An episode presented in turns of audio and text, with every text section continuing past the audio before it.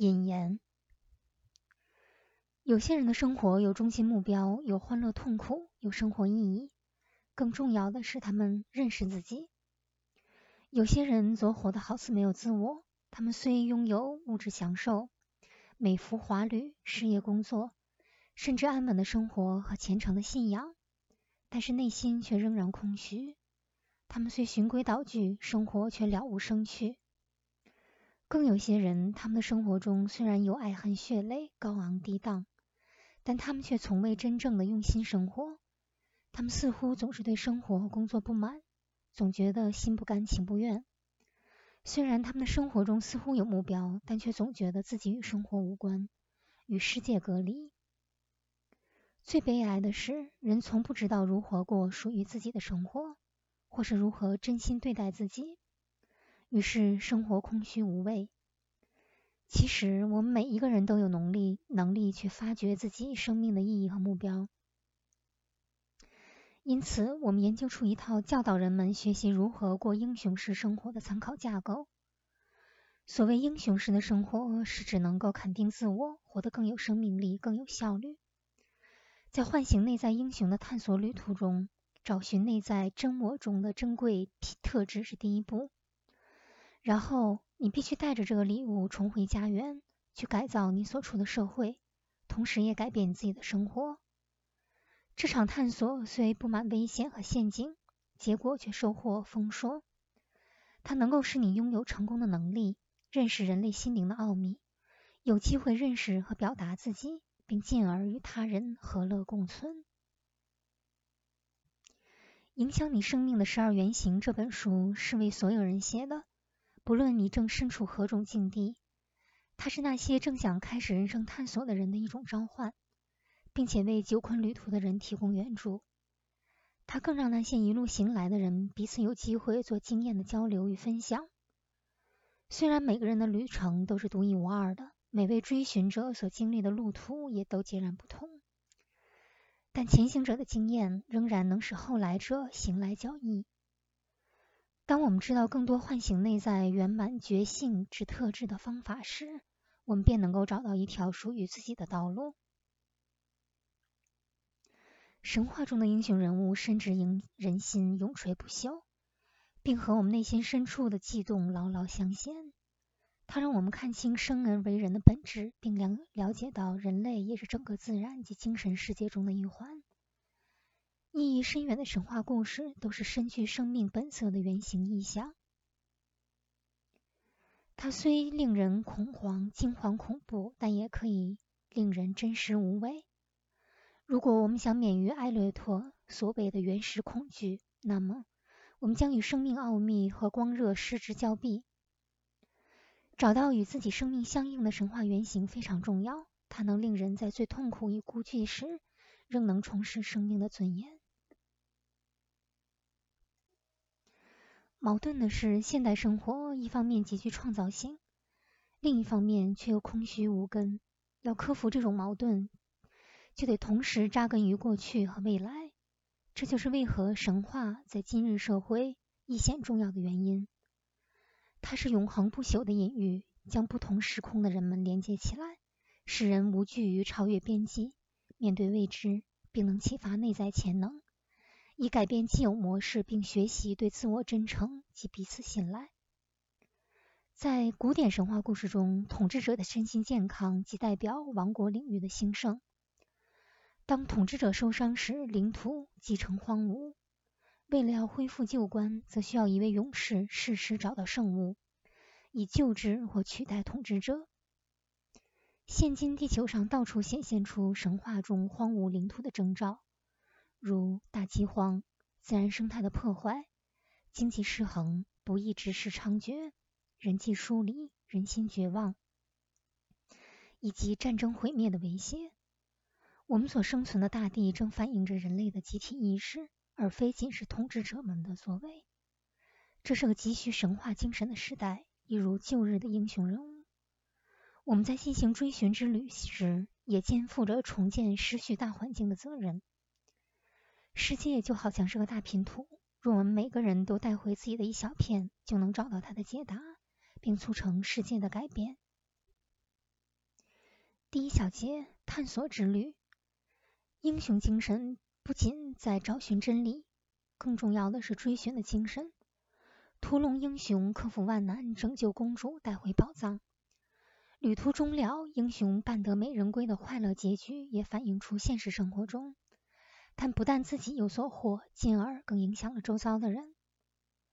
这种神话般的模式，真实反映在我们的日常生活中。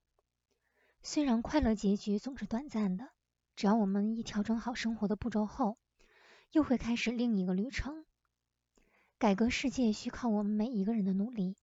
了解这点后，便可促使我们的人际关系由竞争转为合作，并且明白到个人的失败就是整体的失败。这种自我探索的模式不是直线的，也不是循环式的，而是盘旋而上的过程。我们从未停止探索。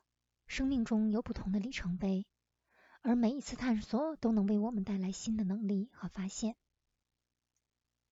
第二小节，准备探索。当我们自觉微不足道、无法面对挑战时，我们会觉得内心空虚、没有价值。精神专家有一个专有名词来称呼罕见的自我膨胀幻想，但却没有任何一个名词来形容这个普通的现象。然而，我们每个人都和别人一样重要，都有一些对人有益、可与人分享的长处。但如果我们没有探索自己的内心深处，我们将无法与人分享。本书是为那些想要了解自己内在潜力和重要性的人而写的，它能帮助我们活出自我。大多数人都以为生活是由物质堆砌而成的，其实真正的生活唯有靠放弃虚幻的权力欲望。对生命负责才能达成。现代社会不尊重人类，将人看成是商业中的资产。广告则极尽蛊惑之所能，诱使人购买商品。宗教则又只教人行善，却不教人认识自己。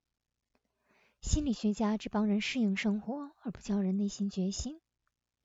学校只训练人成为经济机器中的小齿轮，而从不教育我们成为人。基本上，我们被视为商品，准备售出、售给出价最高者，或再被加以改造以增添附加价值。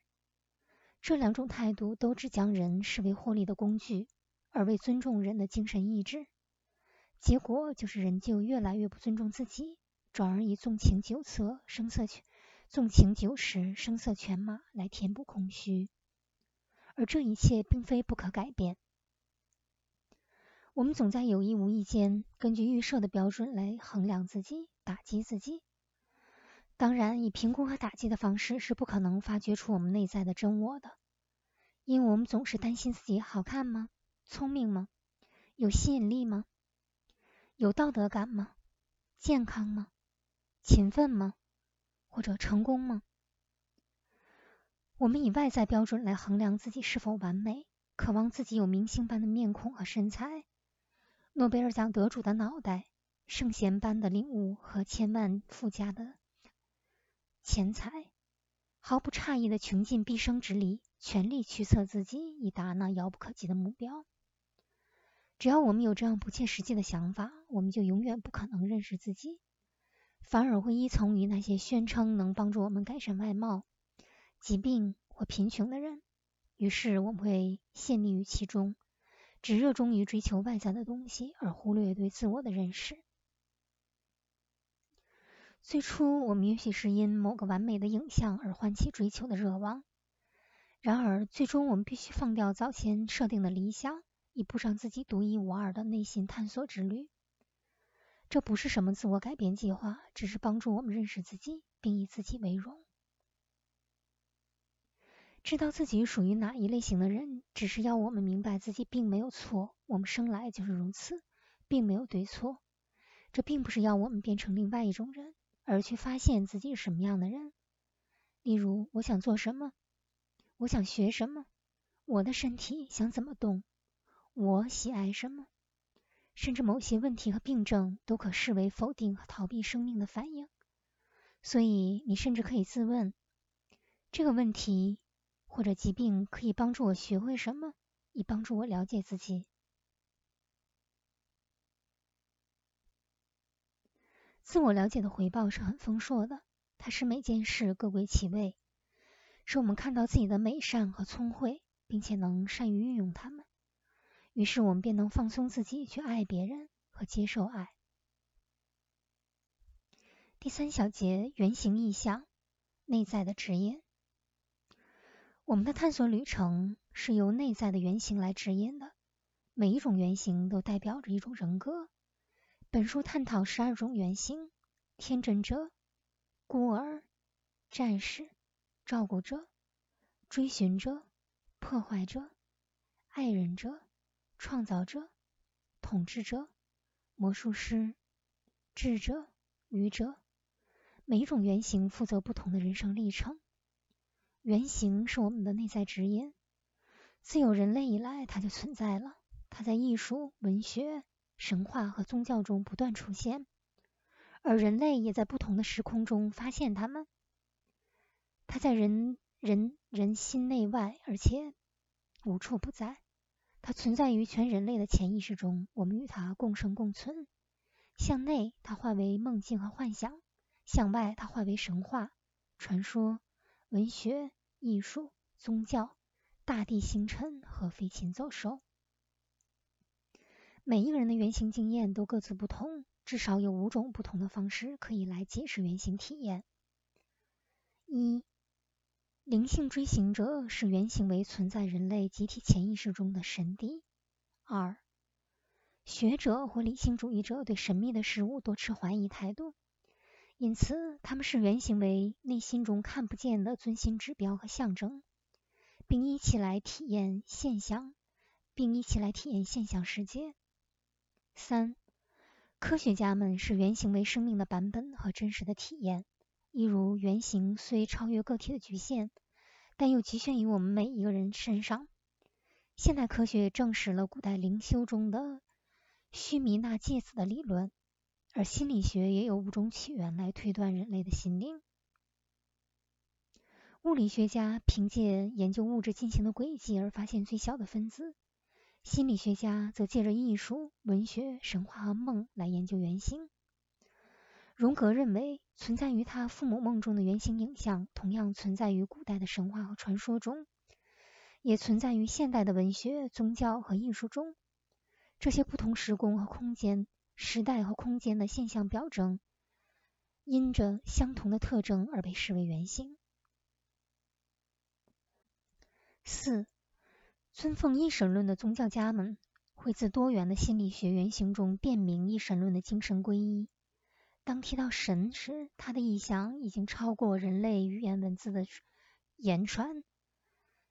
不同的原型就如同神的各个面相，他们在精神上有照见不同现实面的能力。然而，有些一神论者却执着于一，他们将上帝视为一个单一的个体。例如，上帝是一位有着飘然长须的老人。这些人轻率地让他们自己隔绝于范畴更深广的超自然神秘之外。甚或早期基督教中的一种教义，为了要更真实的表达上帝的全貌，而融入三位一体的说法。现今许多神学家更将女性阴柔面加入原本阳刚的父性面中。佛教中有一位原始佛，再由此佛分身为四十佛、四百佛、四千佛。每一位佛陀都代表原始佛的不同面貌，而各有名称和典故。故而，原型是为了要帮助我们与永永恒相连。它借着不同的形象，使我们的心灵更容易接近伟大的奥秘。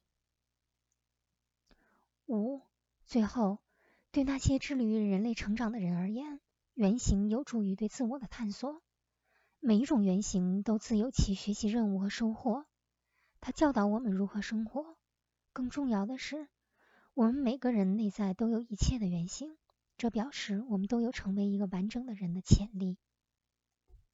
第四小节：内在探索的指引和历程。虽然在探索自我的每一阶段中，我们都是英雄，然而我们的经验却多半受到身处的文化背景和生活环境的影响。例如，西方文化中的英雄，我们通常会认为一位仗义屠龙、拯救公主的勇士。这种战士原型通常是充满阳刚气概、充满阳刚气概的男性，而且是白人。女性和别的人中只被视为配角，如仆从、恶棍或被拯救者。无论年龄和性别差异，战士原型是探索过程中很重要的一面，但并不是唯一重要的。所有的十二种原型都一样重要。我们如何看待现象世界，是由当时主导的原型来决定的。当战术原型居主导地位时，我们就会勇于克服困难。当照顾者主导时，我们就倾向于照顾他人；当智者主导时，我们则热衷于打破幻想，追求真理；当愚者主导时，我们则享受生活。这十二种原型，每一个都是我们内在探索的指引和自我觉醒的阶段。它能教导我们，丰富我们的生活，并给予恩赐。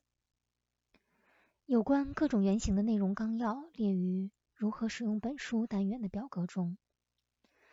当我们开始了解这十二种原型时，很可能会在一小时或一天内体验到全部。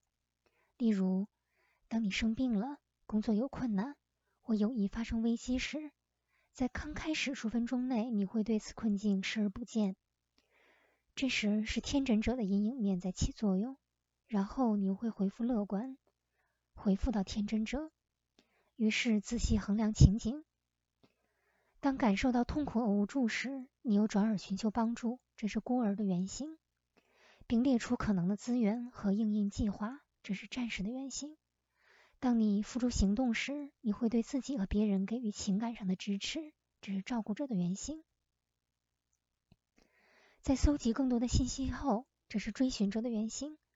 你放弃不切实际的想法和期盼，这是破坏者的原型。做出新的改变，这是爱人者的原型；你达成目标，这是创造者的原型。一旦危机被掌握后，也就能看到自己是如何促成这个问题的。统治者的原型。若你能促成问题的原因消除，魔术师原型，同样的问题就不会再度发生。或者，你也可以治治疗心中的疼痛，并从中吸取智慧。智者原型。学会以后，你们便可以自由的享受生活，愚者原心，并安于生活，回到天真者原形。若一个人缺少某些原型时，他会跳过那些缺失的部分。例如，若缺失战士，我们会不知如何应对问题；若缺少智者，则会忽略生活中的教训；或者我们会表现出那些原型的阴影面，例如不思考如何解决问题。而只是责备他人，或是未学会教训，而只是评论或自己评论别人或自己。第五小节探索之旅的阶段，这一番自我探索包括三个主要阶段：准备期、探索期、返回期。在准在准备期，我们为达成更高的理想而证实自己的能力、勇气和忠诚。在探索期，我们远离安全的家和熟悉的环境，转而面对生死折磨、爱恋苦痛和超越自我。自我在返回期，我们自这场探索中返回，成为自己的主人。但我们必须不断的再生，否则历史会不断重演，固执于旧有而终至败坏。当我们觉得内在分裂不一或无法承担目前的生活挑战时，它意味着另一场自我追寻的开始。第一个阶段准备期，最初四个原型用以帮助我们自我探索。天真者教导我们乐观和信任，在孤儿原型中，我们经历失落、遗弃和背叛，他教导我们自立自强。但因孤儿原型有很浓厚的无助感，所以最好寻求协助，才有可能超越。战士原型教导我们设立目标和完成目标。这需要勇气和纪律来完成，而照顾者让我们学会照顾他人和自己。这四个基本的特质也是生存的基本手段。但纵使我们学尽在社会上生存的成功技巧，我们仍然不满足。探索期，我们成为追寻者，追寻那不可言传的境界。我们回应生命的召唤，踏上旅程。去经验生命中最基本需求被剥夺的痛苦，破坏者原型。然而始于痛苦，却终于爱，爱人者原型。我们陷于对人、对工作、对地方的承诺而失去自由。然而，在爱与死的交汇中，本我得以重生，创造者原型，以帮助我们成为自己。这四种能力——追寻、放下、爱和创造，使我们学会除旧布新和返回本源。返回期，当我们完成探索时，会发现我们是自己的主人。起初可能会有些失望，但当我们运用新的智慧，更真切地认识到深层自我时，荒原也将转变为缤纷灿烂的土地。当魔术师主导时，我们能娴熟于改变和治疗，使得自我继续更新。然而，我们不会完全快乐或满足，除非我们能够面对真正的本质——智者。而当我们学会接受真正的本我，放下幻想及渴望时，才能真正不执着，并得到自由。这时，我们才准备好学习快乐的活在当下，不再担忧明日。愚者原型。最后这一阶段是自我探索的回馈。在达到圆满觉性的自我探索过程中，本书是按照准备期、探索期和返回期三阶段，以及十二种原型依序排列的方式来提供成长的建言。但实际的成长和探索过程并不是完全依此顺序发生的，它是因我们的抉择而来。它的模式较像螺旋状，以最后一个阶段愚者为总结，然后又回到第一个阶段原型天真者。但此时的天真者已经不同于前了，他是较高层次的天真者，对生命更具智慧。在这螺旋状的历程中，每一种原型都会出现数次，而每次都会有更深刻的体会和收获，深烙心版，并与现实经验相连。至于那些未曾体验过的原型，则像网中树洞，空让事件通过而无法了解。下面是十二种原型的介绍表格。第一个原型：天真者，目标保持安全。畏惧、放弃、困难、否认困难或寻求，对任务的反应是忠诚、识别力。这个原型的恩赐是信任、乐观。第二个原型孤儿原型，原型目标重获安全，原型的畏惧剥削，原型的困难被牺牲，原型对任务的反应。面对且痛苦，原型的恩赐，现实相互。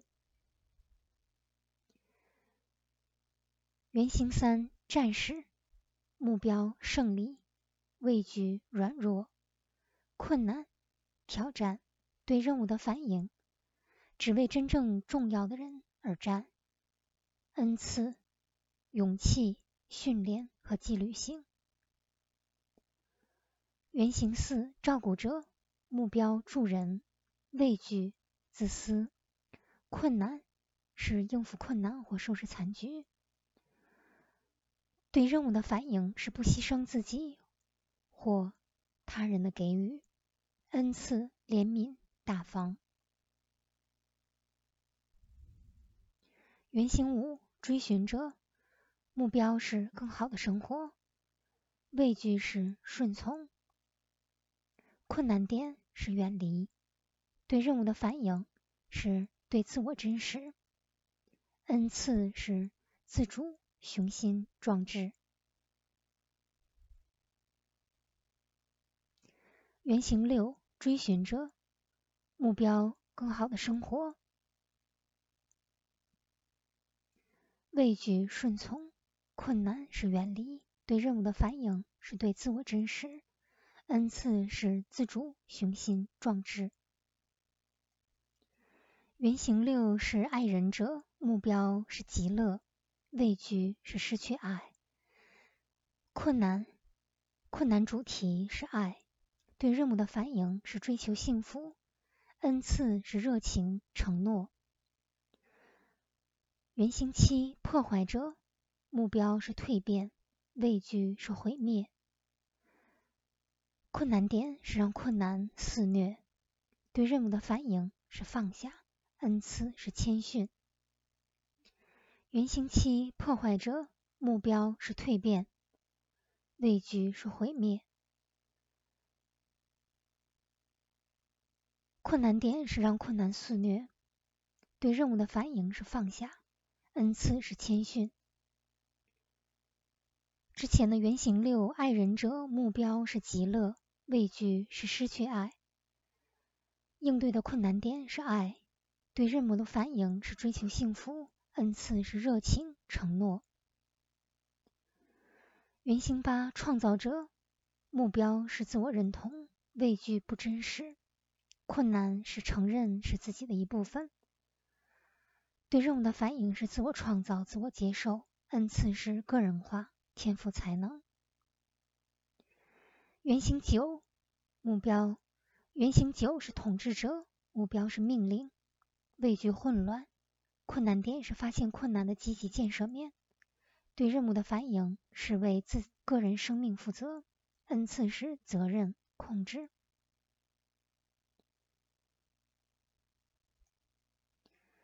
原型十魔术师目标是转变，畏惧邪恶巫师，困难点是改变，对任务的反应是天人合一，恩赐是个人权利。原型十一智者，目标是真理，畏惧欺骗，困难超越，对任务的反应开悟，恩赐是智慧不执着。原型十二愚者，目标是享乐，畏惧没有活力，困难玩把戏，对任务的反应是信任，恩赐是喜乐自在。如何使用本书？本书共分五大部分，教导我们如何运用原型以重建精神平衡，认识真我，并活得自在。第一篇前五章谈到个体化和意识成长的过程，以帮助大家了解人类的潜力。第二、三、四篇则分别详细讨论各个原型如何表现在个人生活文化上，包括他所教给我们的技巧、他的阴影形式以及他所带给我们的成长礼物。由于每一原型都可由最基本的层次发展到最高层次，所以每一章也将分别讨论原型的发展过程。第五篇则深讨年龄、性别、文化和个人如何影响我们对自我的认识，使得同一神话故事在不同人身上展现出个别的风貌。本书的用处：本书是为一般读者而写的，但它也可以使用在如下的地方：中小学、大学。酗酒用药之防治、心理自伤、灵寻自伤、婚姻及家庭自伤、企业自伤、支持性团体以及那些想觉醒自己内在的人。本书理论之适用有如下几个方面：一、阶段发展式超个人心理学；二、描述人类发展的十二阶段，每一阶段的人生课题、任务和成长礼物。三、借着原型、性别、年龄、心理问题、文化背景而了解并接受人的多样性。四、供指导者和治疗师利用原型量表来判断需要帮助者目前生命发展中的困境。五、在人类社会中辅助人获知成功、权利义务和领领导能力。六、对于宗教、神话、文学、心理学上一直都存在的原型灵修方法的探索和研究。七、作为自我了解和个人成长的工具，一般读者可以利用这些理论来确认自己是如何被原型阴影阴影面控制而损及个人，以及区分出自己内在有哪些原型在作用引导。更重要的是，还可以利用这些理论确认自己心灵的发展阶段，并自每种原型中学习及得到成长。原型阴影面的指引。对某些人而言，内在的精神世界是他们从未察觉的领域，而且怯于探索。部分原因是因为他们畏惧未知，部分是因为对原型所知甚少，因而压抑不予理会。因此，这些人又感觉到原型的阴影力量，因而更加压制各个原原形的呈现，以免放松后他们会如洪水猛兽般一发不可收拾。如果你的情形如上所述，那么对于本书你只要阅读即可，无需立刻运用。到了适当的时机，你就会整合他们的积极面，这样也能让你认清原型对你生命的注意或你所错失的部分。事实上，不允许生命中有多种原型呈现的人，他们的生存世界似乎总是充满各式各样的危机。这些危机其实就是原型的阴影面。当我们陷入阴影中，会觉会发现无法超拔。而跳出危机恢复能力的方法，即是看清我们现在何种陷入在何种原型的阴影中，并转而表达它的积极面。下面列举十二个原型的阴影面。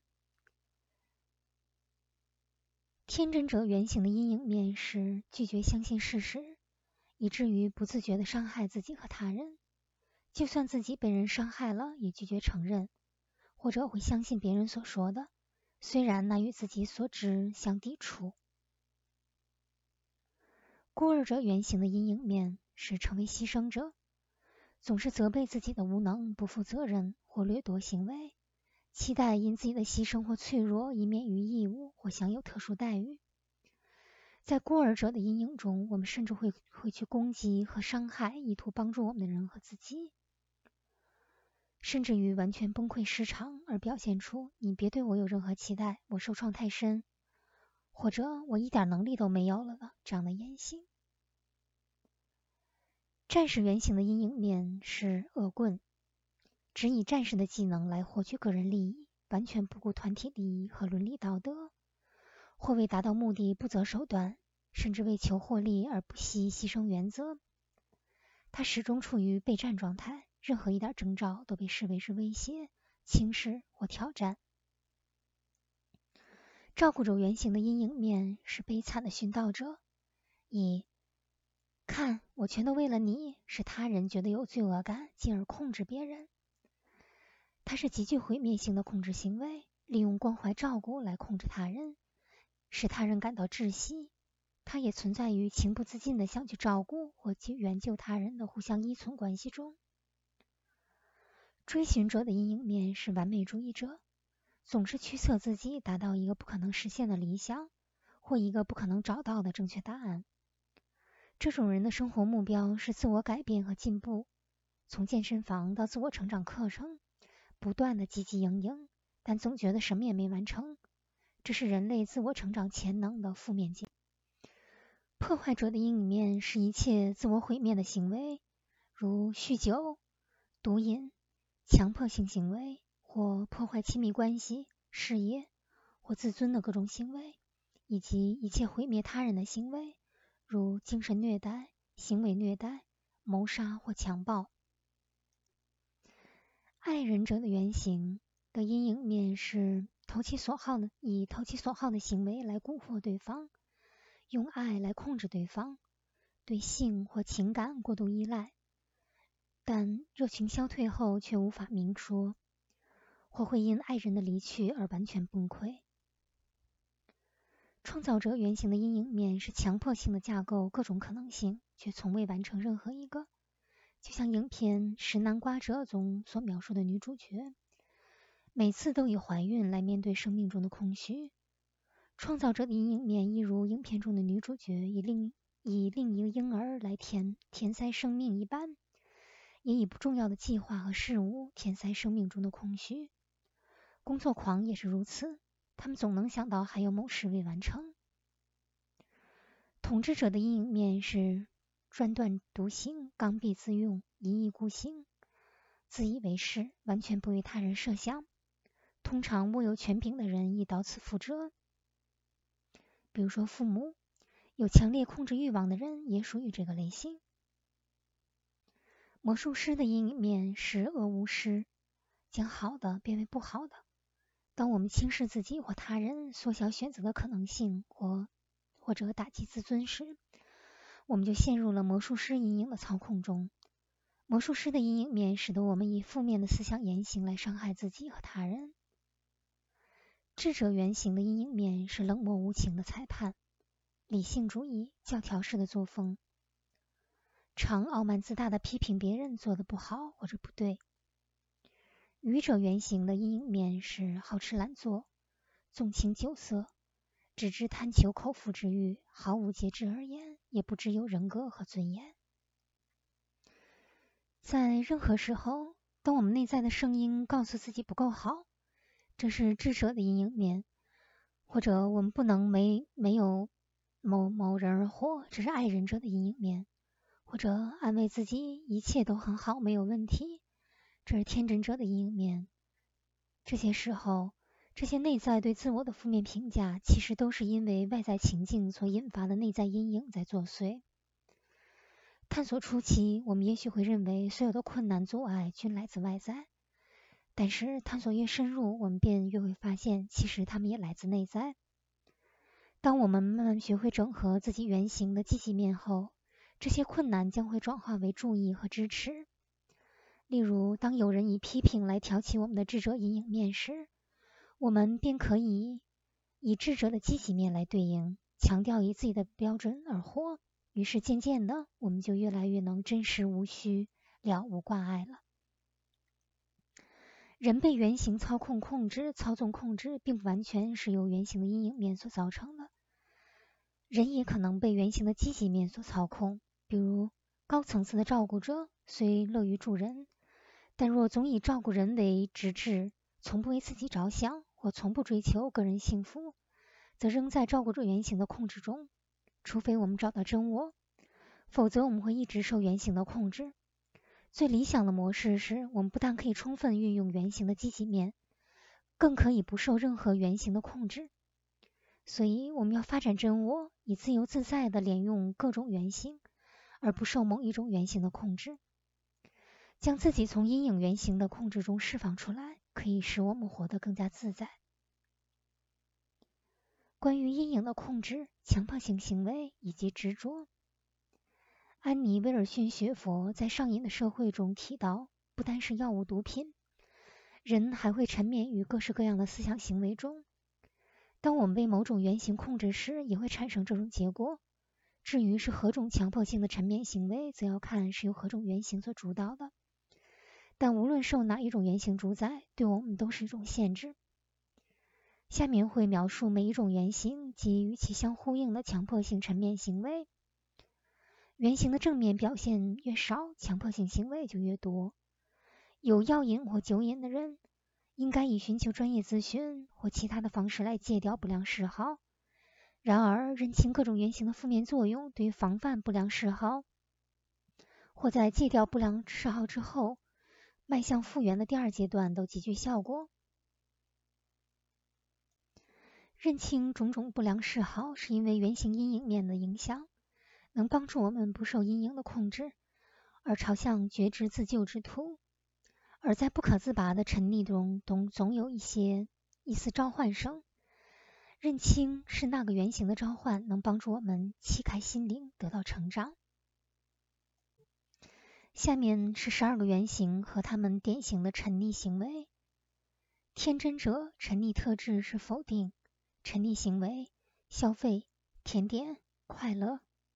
孤儿原型的沉溺特质是嘲讽，沉溺行为是无力、担忧。战士原型的沉溺特质是禁欲、刻苦，沉溺行为是功成名就。照顾原型的沉溺特质是救援，沉溺行为是照顾他人、互相依靠。追寻者原型的沉溺特质是自我中心，沉溺行为是独立、完美。破坏者的沉溺特质是自我毁灭，沉溺行为是自杀、自毁的习惯。爱人者原型的沉溺特质是亲密关系，沉溺行为是亲密关系、性。创造者的沉溺特质是过分专注，沉溺行为是工作、创造。统治者的沉溺特质是高统治欲，沉溺行为是控制、互相依靠。魔术师的沉溺特质是不食梦幻，沉溺行为是权力、迷幻药、大麻、毒品。智者的沉溺特质是分析、判断，沉溺行为是判断正确、镇定、平静。愚者的沉溺特质是醉生梦死，沉溺行为是兴奋、酒、可卡因。内心的觉醒。不受阴影控制的方法就是觉醒我们沉睡的心灵力量。我们每个人都有极大的心灵力量，但却不自知，因此他一直在沉睡。所以我们的任务就是要去唤醒他，而使他觉醒的最自然的方式就是以意识之光来唤醒他，如同清晨的阳光照进屋内，我们便会自然醒来一般。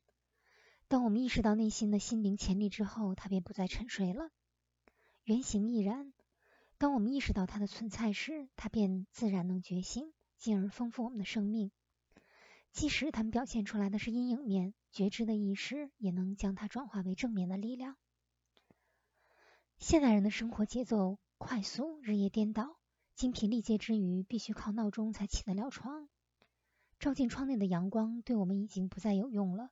因为我们内在的自然秩序已被破坏，而我们沉睡的心灵也是一样的，必须靠某种明显的征兆来唤醒。它提醒我们，好像有什么事情不对劲儿了。如果我们能多注意这些征兆，就可以脱离醉生梦死，活得清清醒醒。我们借着仪式膜拜和静思冥想来唤醒原型，或借着场地气氛来激发内在相似的气质，比如说运动竞赛、演讲辩论。军中基地、国会大厦等都会激发战士原型。教堂则象征怜悯博爱，它可以激发照顾者原型。学校则是智者的圣地。我们以平时自然的方式在生活中表现原型力量，也可以以特定的仪式或活动来表现。比方说，以面对挑战来激发战士，以誓不忘报的行为来激发照顾者。以读书研究来激发智者等。一开始，我们也会觉得某些激发原型的方式并不适合自己，但我们内在已觉醒的原型力量会渐渐融入我们的行为举止间，宛若生而就有般，而不再有原先的僵硬不适。认清生命中何种原型正在运作，或者何种原型正在发展，是很重要的。即使是同一种原型，每一个人的运作方式也不尽相同。像是有些人的战士原型非常的原始残暴，以征服为目的；有些则以游戏竞赛来表达；某些人呢，则以社会改革运动行之。所以，唤醒内在的另一个目的，在于看清我们以何种方式来呈现内在的原型。最后要说明的是，虽然十二种原型觉醒后能促成生命的完整，丰富它的内涵，但我们如果就因此而认定他们会无分轩辕。一致运作，那就太不切实际了。实际上，我们有可能觉醒了十二种原型，但是却只有两种或三种原型在我们的生命中占特别明显的位置。一如古人虽尊崇各式各样的神邸，但他们会对其中的一位或两位特别尊崇。一些读者可能想到利用时间将本书后面所附的原型量表做完，好帮助自己来觉醒内在的原型力量。有些人却不想。其实，无论做不做量表，只要读本书就能觉醒原型，因为光是读就能将它带到意识层面。你最好是多加注意目前生命中正在运作的原型，观察它为你带来的成长，而不要企图唤醒或运用别的原型力量。当你有意这样做时，另一个不同的原型力量就会自然而然的出现，而不会因压抑而消失，因而你的生命也会更加的充实。当你在读这本书时，可能会像读其他书一样，想一口气读完。然而，本书每一篇都是为不同的读者而设计的。例如，第一篇主要关注于人类心灵、精神心灵层面的活动，以及心灵的探索如何帮助精神层面的发展。第二、三、四篇以内心探索的三个历程，分别详述第一种每一个原型及作用。开始阅读本书以前。你可以先做附录中的原型量表，并将各个原型的总分填到积分表里边。该量表是用来测量你生活中有多少种原型在当下正在运作。如此一来，在阅读本书时，你可以一方面通过量表得知自己的原型，另一方面通过实际生活来验证原型的运作。